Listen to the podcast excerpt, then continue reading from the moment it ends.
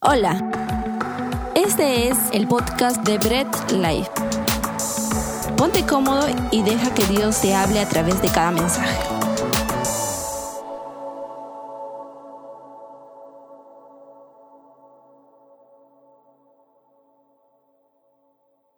Qué genial, qué bueno este tiempo de adoración que hemos tenido. A mí me ha encantado esta, esta adoración. Estamos... Eh, ah, wow. Eh, podemos decir que cuando nosotros adoramos a Dios, alabamos a Dios y nuestra adoración va directa a Dios, pues nuestra vida también es transformada. Nuestra vida es, eh, no puede ser igual. Cuando dejamos nuestro yo para exaltar a Dios, pues créeme, es como que pones a Dios como prioridad en tu vida. Y bien, puedes tomar tu lugar si has estado parado en el tiempo de oración o arrodillado, no derramando lágrimas y que no estaría mal, eh, pues eh, ahora pues toma asiento, ponte cómodo, alista algo para que puedas apuntar, ¿no? Y si tienes ahí un cafecito al costado, pues tenlo, normal, no hay problema, la cosa es que no te duermas, la cosa es que prestes total atención porque vamos a empezar con la palabra de Dios. No olvides que puedes seguir compartiendo este mensaje porque lo que transforma no es lo que yo vaya a decir, sino es lo que la palabra de Dios nos viene a enseñar. Y bien, vamos a entrar a seguir nuestra serie ADN y quiero hablar de una característica del ADN de la iglesia en general y es ser piadosos. Ahora, cuando hablamos piedad, lo normal que el diccionario nos dicta es haya caridad o nos puede decir pena, ¿no? Ah, es piadoso, es una, una persona piadosa. Y sí, si bien es cierto, tiene que ver mucho con ello, pero solamente encerrar en esas dos palabritas, en pena o caridad, la palabra piedad, pues estaríamos quitándolo el resto de sentido o lo que la Biblia nos enseña que es ser piadoso. Cuando en el Nuevo Testamento encontramos la palabra piedad, su significado es muy profundo. Su significado no es simplemente pena, caridad, sino es muy profundo y tiene mucho que ver con la verdadera honra y reverencia que una persona tiene en su corazón para con Dios. ¿Ok? Entonces, piedad no solamente es caridad, no solamente es pena, sino en la Biblia encontramos que tiene mucho que ver con la honra y un corazón reverente para Dios. También eh, en la Biblia encontramos que dentro de la iglesia hay muchas personas que se visten de lo que la Biblia misma llama falsa piedad. Y no es solamente un asunto que a lo mejor en las épocas del apóstol Pablo o de nuestro Señor Jesús eh, era visible, sino es un asunto que históricamente se ha dado. Y no tampoco no es un asunto apocalíptico, porque muchos piensan, ah, no, la falsa piedad, ah, no, es en los últimos tiempos, ¿no? Y muchos ya se toman, se atribuyen que estamos en los últimos tiempos, que creo que es así desde un principio, desde el siglo I. Sin embargo, no tiene nada que ver con, con alguna época o era, sino es algo que históricamente la iglesia ha ido procesando. Entonces, como iglesia en general y nosotros como en nuestro mes de aniversario, como Bread Life, eh, parte de nuestro ADN es ser piadosos, ¿no? Y para ello necesitamos saber qué nos dice la Biblia con respecto a la piedad. Y vamos a leer, hoy día vamos a romper récord, vamos a leer un capítulo entero y vamos a leer segunda de Timoteo 3. Bien, entonces vamos a leerlo aquí, ya sabes, va a aparecer acá al costado el texto, el capítulo completo para que no te distraigas. Y dice la palabra de Dios, también debes saber esto, que en los postreros días vendrán tiempos peligrosos, porque habrá hombres amadores de sí mismo, avaros, vanagloriosos, soberbios, blasfemos, desobedientes a los padres, ingratos, impíos, sin afecto natural, implacables, calumniadores, intemperantes, crueles, aborrecedores de lo bueno, traidores, impetuosos, infatuados, pero amadores de los deleites más que de Dios, tendrán apariencia de piedad, pero negarán la eficacia de ella. A esto se evita, porque de estos son los que se meten en las casas y llevan cautivas a las mujercillas cargadas de pecado, arrastradas por diversas concupiscencias. Estas siempre están aprendiendo y nunca pueden llegar al conocimiento de la verdad. Y de la manera que Janes y Jambres resistieron a Moisés, así también estos resisten a la verdad. Hombres corruptos de entendimiento, reprobos en cuanto a la fe, mas no irán más adelante, porque su insensatez será manifiesta a todos, como también lo fue la de aquellos. Pero tú has seguido mi doctrina, conducta, propósito, fe, longanimidad, amor, paciencia, persecuciones, padecimientos, como los que me sobrevinieron en Antioquía, en Iconio, en Listra, persecuciones que he sufrido y de todas me ha librado el Señor y también todos los que quieren vivir piadosamente en Cristo Jesús padecerán persecución, mas los malos hombres y los engañadores irán de mal en peor, engañados y siendo engañados. Pero persiste tú en lo que has aprendido y te persuadiste, sabiendo que de quien has aprendido, y que desde la niñez has sabido las sagradas escrituras, las cuales te pueden hacer sabio para la salvación por la fe que es en Cristo Jesús. Toda la escritura es inspirada por Dios y útil para enseñar, para redarguir, para corregir, para instruir en justicia, a fin de que el hombre de Dios sea perfecto, enteramente preparado para toda buena obra.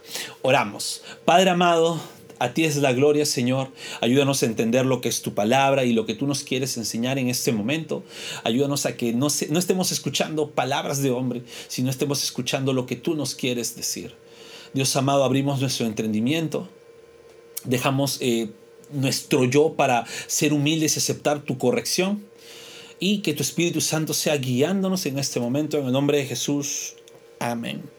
Bien, quisiera empezar con que hay un dicho, ¿ok? Un dicho que es muy conocido, muy usado, que es conoce bien la verdad para que reconozcas todas las mentiras.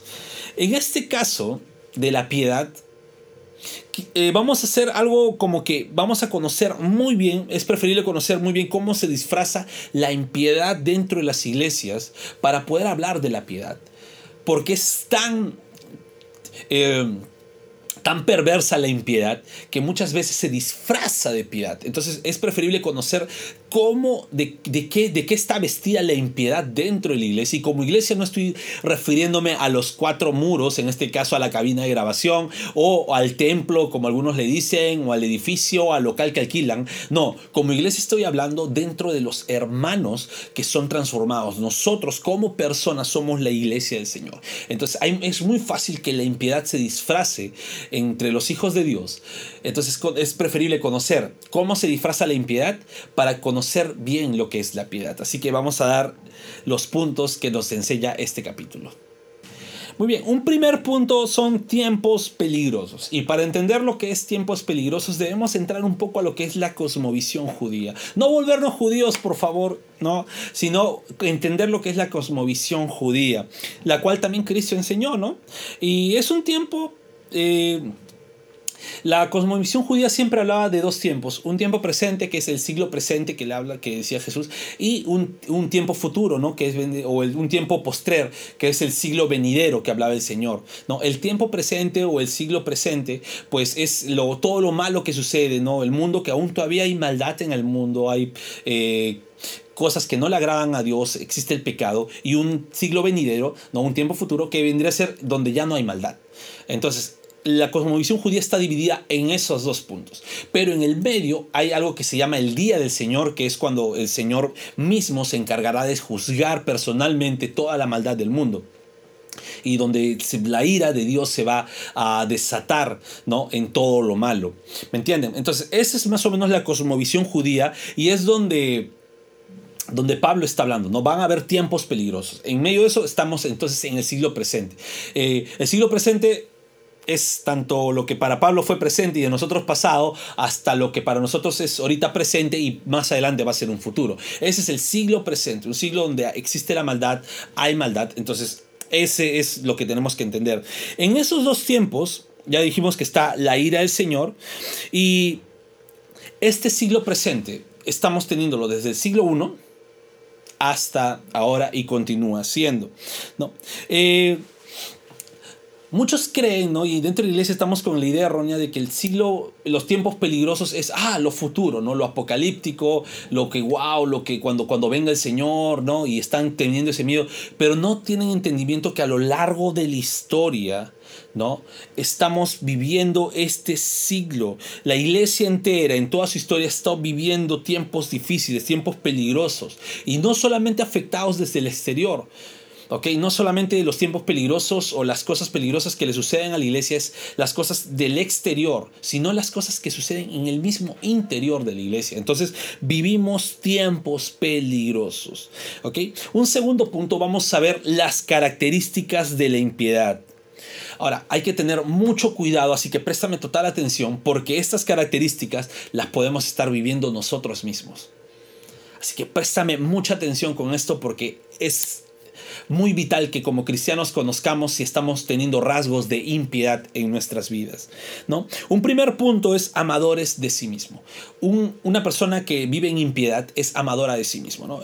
El inicio del pecado se dio con el ego de amarse a uno mismo antes que a Dios. El enemigo prefirió amarse a sí mismo antes que obedecer a Dios y por eso empezó el pecado. El ser humano igual prefirió amarse a sí mismo que a obedecer a Dios y empezó el pecado en el mundo. Entonces, un primer punto es amarse a sí mismo más que a Dios. Otra característica es avaros, ¿ok? ¿Y qué tiene que ver ello? No, no solamente es personas que quieren algo, ¿no? Y que quieren reunir riquezas, no, sino son personas sumamente materialistas. Y esta, este materialismo se da dentro de las iglesias. Muchas veces ya no se predica salvación, ya no se predica transformación, ya no se predica arrepentimiento, se predica, ¿quieres más? ¿Quieres riquezas? El Señor te puede hacer próspero, el Señor te puede hacer rico. Y el Evangelio, que es para salvación, se transforma en un Evangelio materialista. No vivamos un cristianismo de impiedad. No seamos materialistas en lo que busquemos, en nuestra búsqueda de Dios. Muchas veces cristianos se acercan al Señor no para encontrar salvación ni encontrar libertad, sino se acercan al Señor para encontrar bienes y riquezas materiales. No vivamos en impiedad. Otro punto, otra característica de la impiedad es la vanagloria, ser vanagloriosos. Otras versiones o, se puede decir una, una traducción un poco más más exacta, es una persona fanfarrona. ¿Y qué quiere decir fanfarrón? Una persona que ostenta ser algo que no es. Y dentro de la iglesia o dentro de nosotros mismos, a veces solemos aparentar algo que no somos, solemos ser ostentosos en una bondad que no es sincera. No, una bondad que no es, no, no, no es una bondad que nace del corazón, sino eh, ostento ser bueno para que las personas me miren. Es de ser una persona fanfarrón, una persona vanagloriosa. Y está su otra parte, que es una persona soberbia, que otra, otra traducción más exacta sería una persona arrogante y es una persona que se pone por encima de la otra persona. Ahora, ¿cuál es la diferencia entre una persona vanagloriosa y una persona soberbia? Es que la persona vanagloriosa es sí, superficial. No, una persona vanagloriosa tú te la puedes detectar fácilmente, ¿no? A esta persona sí se vanagloria él mismo. Sin embargo, una persona soberbia, una persona arrogante puede tener una apariencia humilde, sin embargo, por dentro es una persona que cree ser superior a otras.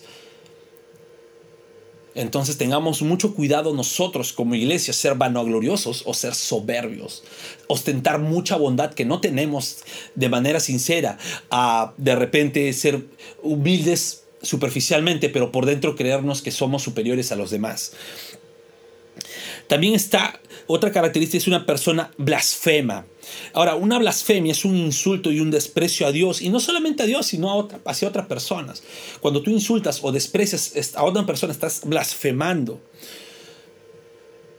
Y estás creyéndote por encima de esta persona, incluso por encima de Dios, y que no necesitas de Dios.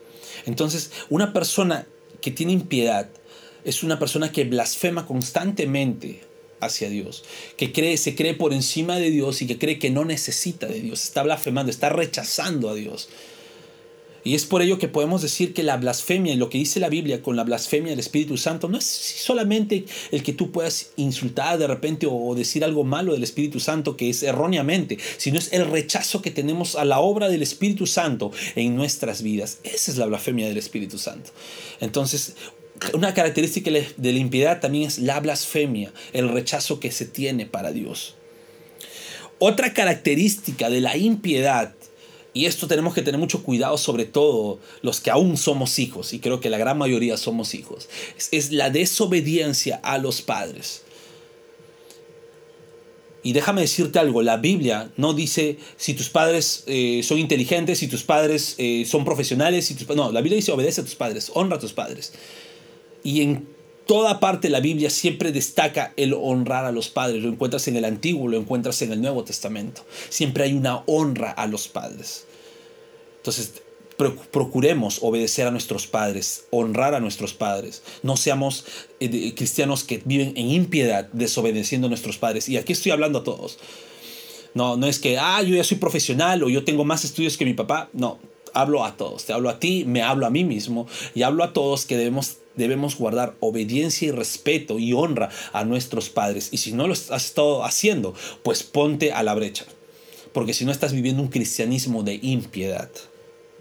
Sigamos con las características de la impiedad. Otra característica es ingratos, ¿no? Así, ya sabes, cuando dicen, no, ah, eres un ingrato, no, no, no, no, no te has comunicado conmigo, ah, amigo ingrato, sí.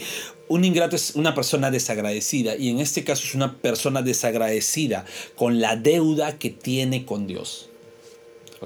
Muchas personas viven desagradecidas y en impiedad con la deuda que tienen para con Dios, ¿no? El Señor nos ha dado la salvación, nos ha dado a su Hijo, murió en la cruz y muchas personas, incluso dentro de la iglesia, viven desagradecidas, no tienen un corazón agradecido, viven un cristianismo nominal, más no un cristianismo agradecido por el sacrificio que el Señor hizo en la cruz.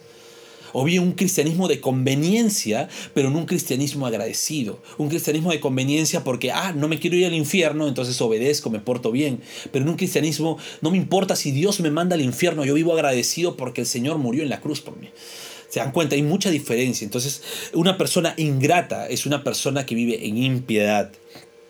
También están las personas impías, ¿no? Los cristianos impíos que eh, se niegan, niegan a defender las decencias fundamentales de la vida. Y esto se está viendo totalmente en la situación actual, no solo del Perú, sino del mundo entero. Personas que ya no defienden los, las decencias fundamentales de la vida, no están, no están defendiendo un matrimonio natural, no están defendiendo la vida desde la concepción, no están defendiendo nada más bien todo lo que normalmente es decente están pensando que es malo, es retrógrada, es cavernícola, es de la era de las cavernas. Y no, un cristiano no debe actuar como impío, sino debe defender las decencias fundamentales de la vida. Entonces, una persona que vive en impiedad no defiende las decencias fundamentales de la vida, vive de una manera impía. También otra característica es que son personas sin afecto natural. Y este afecto natural tiene mucho que ver con el amor en el entorno familiar. ¿no? Personas que de repente eh, sin un afecto natural a su propia familia. Si hay alguien que no ama a su propia familia, pues ¿cómo puede amar al resto de personas? ¿Se dan cuenta? Entonces, personas que viven en impiedad no aman a su propia familia. Y hay algo bien cierto, si no existe un amor por la familia, no existiría la sociedad. Si no existe un amor por formar una familia o por mantener una familia, no existiría una sociedad civilizada. Entonces, tengamos mucho cuidado con cómo estamos amando a nuestras familias. ¿Ok? Porque si no estamos viviendo sin un afecto natural y vivimos en impiedad. Otra característica es personas implacables. Y esto es eh, personas que son dominadas por su odio. No, no perdonan. Personas que no perdonan a los que les ha hecho mal, ¿no? Sabes que esta persona me hizo tanto año, yo no yo, yo la odio, yo le tengo rencor y no voy a no no, no la voy a perdonar, que y como dice la canción, ¿no? Que, la perdone Dios porque yo no lo perdono, ¿no? Entonces eh, tiene que ver mucho con eso.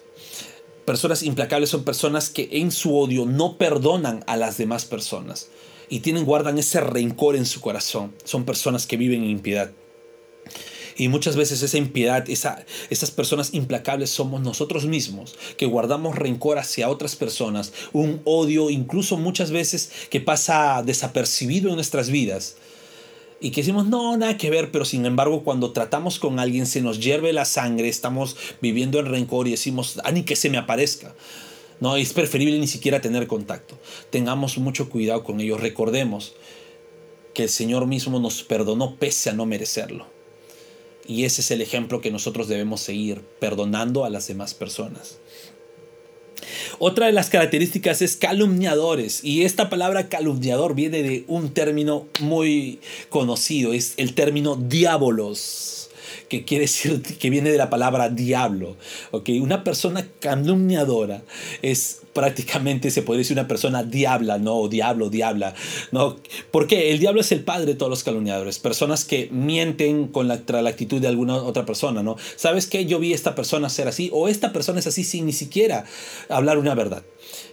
El diablo es así, el acusador, el que calumnia, el que se opone al bienestar de la otra persona. Ese es el diablo. Y muchas personas dentro de la iglesia nos comportamos de esa manera.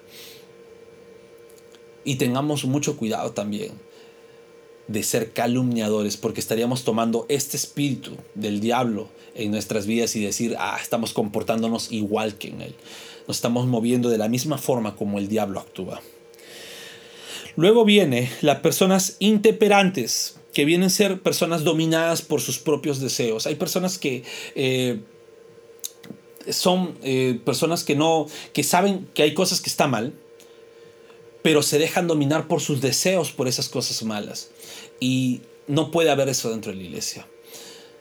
Esto lo es de repente es una de las cosas más complicadas en luchar ¿Por qué? Porque estamos luchando contra nosotros mismos, contra nuestros propios deseos. Muchas veces nuestros propios deseos son los que nos llevan a hacer cosas malas, pero debemos luchar contra ellos. No debemos darle rienda suelta a nuestros deseos, sino ver qué nos dice la Biblia con respecto a ello. No vivamos en esa impiedad o en esa falsa piedad disfrazada que, que por fuera normal, pero por dentro damos rienda suelta a todos nuestros deseos. No, luchemos contra ellos. También están las, personas crueles, que son personas salvajes, sin compasión, sin sensibilidad. ¿no? Y esto se ve, personas que, incluso a veces hay más eh, sensibilidad en un animal, inclusive un animal salvaje, que en las mismas personas. Personas que pueden matar sin piedad, personas que pueden asesinar, hacer cosas malas, ¿no? Y muchas veces ellas se disfrazan en la iglesia. Hay algo que, se nos, que lo acusan, por ejemplo, dicen, no, ah, yo no quiero ser cristiano porque aparentemente Hitler decía ser cristiano. Y se dan cuenta cómo dentro de los aparentemente cristianos hay personas que viven en impiedad. Pues revisemos bien nuestros corazones si hay crueldad en nosotros mismos y luchemos contra ello. También están las personas aborrecedoras de las cosas buenas ¿no? que van a, hacer sentir, eh, van a sentir atracción por las cosas malas. ¿no? En este caso estamos viviendo alrededor de muchas cosas malas, el arte, la música, eh, la pintura, todo. ¿no? O sea, si vemos ahora la música actual, pues las letras son totalmente abominables, no van en contra de, la decencia. Si vemos películas, todas las películas prácticamente tienen pornografía refinada, como dirían algunos. Entonces tenemos que tener mucho cuidado en aborrecer lo bueno y ser atraídos por los malos. También están las personas que son traidoras, ¿no? Y recordemos que esto se escribió en un periodo de persecución, donde incluso entre hermanos, entre cristianos, se entregaban a unos a otros con tal de ser liberados, se traicionaban entre ellos. Tenemos que tener cuidado de ser íntegros y no traidores con nuestros hermanos. También están las personas eh, impetuosas, personas que hablan sin pensar, que lanzan agresiones así, por así decirlo, no piensan para hablar. Es preferible refrenar, la Biblia también nos habla de refrenar nuestra lengua, de no lanzar insultos por insultar, de no, de no lanzar... Eh, adjetivos por lanzar, tener mucho cuidado, mucha sabiduría al momento de nosotros poder hablar. Y hay personas que no miden ello y están viviendo en impiedad. Personas infatuadas, ¿no? Que envanecidas en su propia dignidad y nombre, ¿no? Hago esto porque me dignifica, realza mi nombre, está realzándome a mí como persona, ¿en qué me favorece? ¿No? Y muchas veces nosotros debemos ser, tener esa actitud de Juan el Bautista que decía es preferible que yo mengue, que ya no se me nombre a mí con tal de que mi Señor sea brillando. ¿no? Y nosotros tenemos que tener esa actitud, que nuestro nombre no sea recordado mientras que el nombre del Señor sea recordado para siempre. Personas amadores de los placeres más que de Dios. Hay personas que aman más los placeres de esta vida que incluso de Dios. Personas que se dan eh, a, libertad a su pecado antes que ir eh, humillados ante Dios. Hay una frase de un comentarista bíblico que se llama William Barclay que dice, bien se puede decir que el obstáculo más grande al Evangelio no es el pecador grosero, sino el devoto rastrero de una ortodoxia impecable y de, una, de un convencionalismos dignificados, que se horroriza cuando se sugiere que la verdadera religión es un poder dinámico que cambia la vida personal de un hombre. Esto es muy chocante, porque más peligroso que una persona que actúa como pecador es un cristiano que se viste de piedad y que vive impíamente. Luego da algo muy interesante que es una seducción en nombre de religión y Pablo acá da un ejemplo ¿no? de cómo actuaba una persona impiedosa que decía que se metía a las casas de las señoritas ¿no? y lo podemos contextualizar a personas que van actuando conforme a sus propios intereses. Cuando tenemos el concepto de esto, es, por ejemplo, se luchaba mucho con el gnosticismo en esa época que decía que el cuerpo y el alma están separados, el cuerpo es la materia es totalmente mala y el alma es totalmente buena y nunca entonces eh, estos aprovechaban y se iban a la casa donde la mujer griega, la mujer romana era muy, se puede decir, dominada, no tenía libertades. Y con el cristianismo, el cristianismo hace libre de verdad a una mujer, pero estos se iban y, y aprovechaban ello seducían a las mujeres. Entonces Pablo por eso da este ejemplo. ¿Por qué? Porque estos predicadores disfrazados de piedad iban por sus propios intereses. A lo mejor hoy se ve también situaciones similares, pero también se ve situaciones predicadores que te predican el evangelio, se visten por sus propios intereses, ¿no? Para ganar más personas y tener más ingresos dentro de la iglesia, para ganar más personas y tener más fama, o para ganar más personas y que puedan decir, alabar el nombre, ah, mira este predicador sí es ungido, porque mira la cantidad de personas que tienen en su iglesia, pero no son personas piadosas, no viven en piedad. Entonces una persona impiadosa seduce en nombre de la religión y se opone a Dios en medio de ello.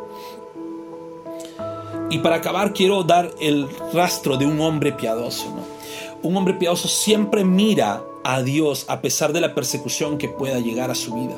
Pablo le hace recordar a Timoteo las persecuciones que pasó en las ciudades aledañas a las que Timoteo vivía de joven y de niño. O sea, se podría decir que Timoteo era, fue testigo de todo lo que padeció Pablo en su ministerio y aún así Timoteo quiso ser discípulo de Pablo y seguir a Pablo. Entonces podemos decir que un hombre piadoso es aquel que está dispuesto a sufrir a causa del Evangelio. Y tiene tres características principales. Se prepara en la palabra, enseña la palabra y vive la palabra. Un hombre piadoso, y si tú quieres vivir en piedad, pues prepárate en palabra, enseña la palabra y vive la palabra. El hombre piadoso es aquel que ha sido transformado por Dios a través de la palabra. No es un hombre perfecto, sino, ni aquel que se atribuye la perfección. Es aquel que deja que Dios lo perfeccione a lo largo de su vida. Ese es un hombre piadoso. ¿Sabes? Echemos un vistazo a nuestras vidas como cristiano, pues échate un vistazo a tu vida y renuncia a todo rastro de impiedad. O sea, renuncia a todo lo que, lo que sabes que no es piadoso delante de los ojos de Dios. Esto no lo vas a lograr tú mismo ni en tus propias fuerzas. Esto lo logras humillándote ante Dios, poniendo a Dios como pilar de tu vida. Si eres cristiano y, estás, y te das cuenta que estás viviendo una vida de impiedad, pues eh, entérate de que tienes que vivir humillado a Dios. Ahora, estemos dispuestos a predicar la palabra a tiempo y a destiempo en todo momento, a pesar de sufrimiento, a pesar de la percusión que podamos atravesar. Nada debe impedir que prediques la palabra. ¿Okay? El mundo entero no necesita hombres que dicen ser buenos, el mundo entero, entero necesita hombres piadosos que compartan la palabra de Dios porque solamente la palabra de Dios es la que transforma. Y en esa palabra podemos entender, por si me escuchas por primera vez, que es Jesús fue el hombre más piadoso del mundo, porque Él se negó a sí mismo, siendo Dios, y vino a este mundo, sufrió en la cruz, murió para perdonar los pecados de sus hijos. El mundo necesita entender el sacrificio de la cruz para vivir una vida piadosa. La solución del mundo no está en buenas obras, la solución del mundo no está en buenas personas, la solución del mundo y la dignificación de éste está en la cruz. Acompáñame a orar. Padre amado, te doy la gloria por este tiempo de prédica. Señor, sabemos que tu palabra siempre va directo y tu palabra es la que transforma. Te damos a ti la gloria, Señor, seas tú transformando los corazones de las personas y seas tú habiéndonos hecho entender y poder nosotros aplicar y ser esos agentes de cambio en nuestras vidas. Toda la gloria es para ti, en el nombre de Jesús. Amén. Gracias por escuchar el mensaje de hoy y no olvides compartirlo. Síguenos en nuestras redes sociales, Instagram, arroba Bread Life Family, Facebook Bread Life.